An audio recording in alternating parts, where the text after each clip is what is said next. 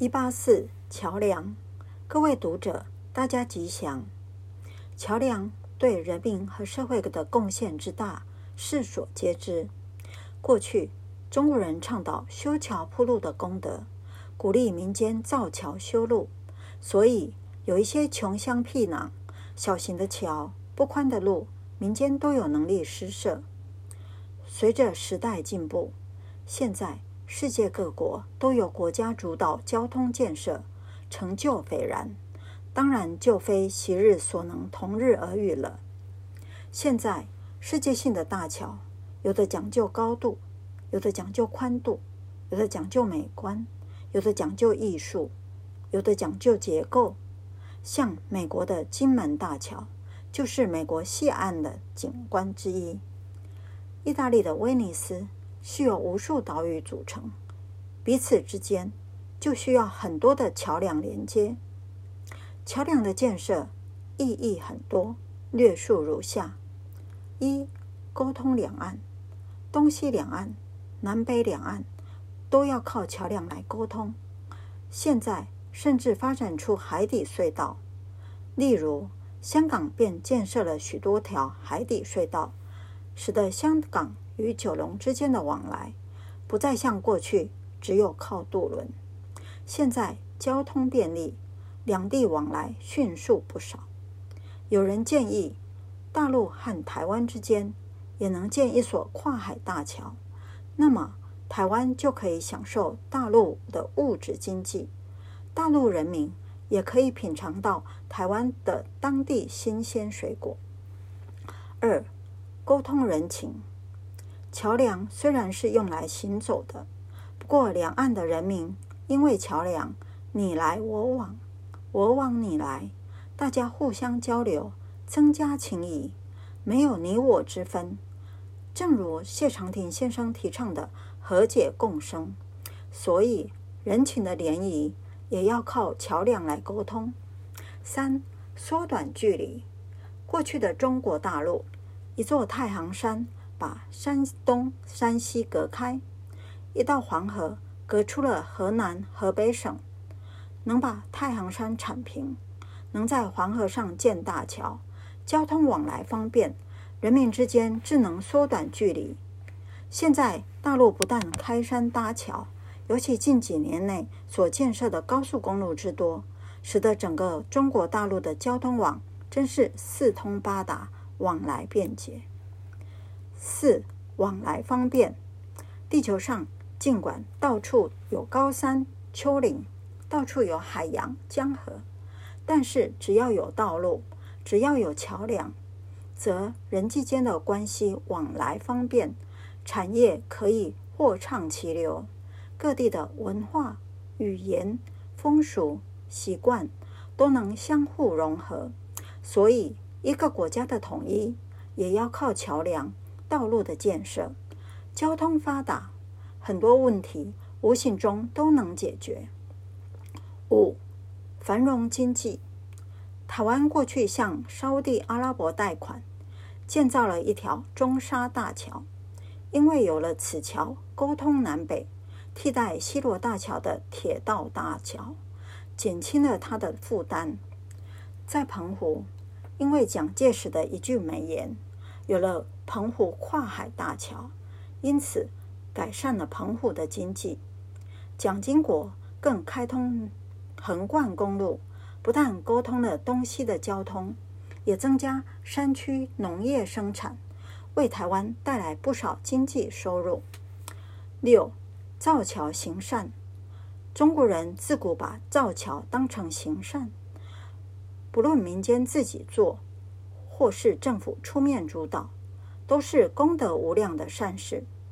现在世界各国不但十分注重道路桥梁的建设，更是相互竞赛，希望能建名列世界的第一的大桥。能否成为世界第一，其实不重要，重要的是世界有了桥梁，人民没有阻碍，彼此可以往来，经济能够繁荣。社会能够进步，这才是人民额手称庆的事。二零零八年四月六日刊于《人间福报》。一八七，忧患的连锁。各位读者，大家吉祥。世间上的事都有连锁的关系。例如，因为贫穷容易犯犯罪，因为无知容易堕落，因为亲情就会护短，因为失业就会消沉。螳螂捕蝉的故事更能看出一连串忧患的连锁关系。事说如下：一，蝉在树上，蝉栖息在树上，餐风饮露。平时不仅不会伤害任何一只小蚂蚁、小蚊子，就是所住居住的树枝也不会无端破坏。这么一个与一切动植物无争的君子，只知道每日高歌，他的叫声在夏秋之际。总为大地带来无限生机。照说，如此无所争的蝉，应该无忧无虑地生活在世上。但是很不幸的，蝉不犯人，人会犯它，因此它的处境自然就存在着危险。二，螳螂捕蝉。螳螂是一个体积轻盈、动作敏捷的小动物。平时也是栖息在树上，一旦发现了蝉，就会悄悄地接近它，然后以迅雷不及掩耳的速度，伸出锐利的前爪，一把将蝉虏获。可怜的蝉，在一刹那间，连最后的哀嚎都来不及叫出，就一命呜呼，成为螳螂的食物。三，黄雀在后。螳螂虽能捕蝉，但也不要太得意。正当他全神贯注地肢解蝉的尸体，准备饱餐一顿的时候，另一棵树上的黄雀及时飞过来。说时迟，那时快，他一口就把螳螂衔走，找个舒适的地方享受他的大餐。四，儿童弹弓，所谓弱肉强食。黄雀比螳螂强大，螳螂自然成为黄雀的腹中物。但是，正当黄雀喜滋滋的在树上大快朵颐之际，在地面玩耍的儿童拿出弹弓，瞄准黄雀一射，心里毫无防备的黄雀就这样应声堕地而亡。真是强中自有强中手。五，父亲责打。黄雀虽然不敌儿童的弹弓，但是事情至此并未结束，因为儿童的父亲是一个知识分子。当他知道儿子竟然拿着小动物的生命当成自己游玩取乐的对象，一时怒不可遏，当下对儿子施予一顿痛打，把个高小小小身躯打得遍体鳞伤，处处淤青。六，学校解职，父亲以为自己是一家之主，具有最高的权威，可以任意处罚儿子。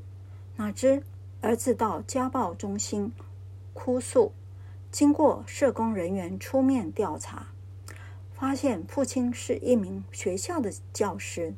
于是事情辗转传到父亲执教的学校，校长认为，父亲虽然是体罚自己的儿子。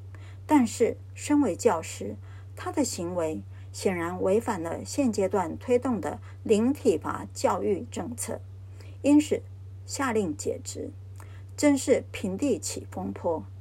一件事情闹得全家鸡犬不宁，甚至连学校都受其影响。世间事牵一发而动全身，每一件事情都与天地大自然有关联，不但善恶好坏。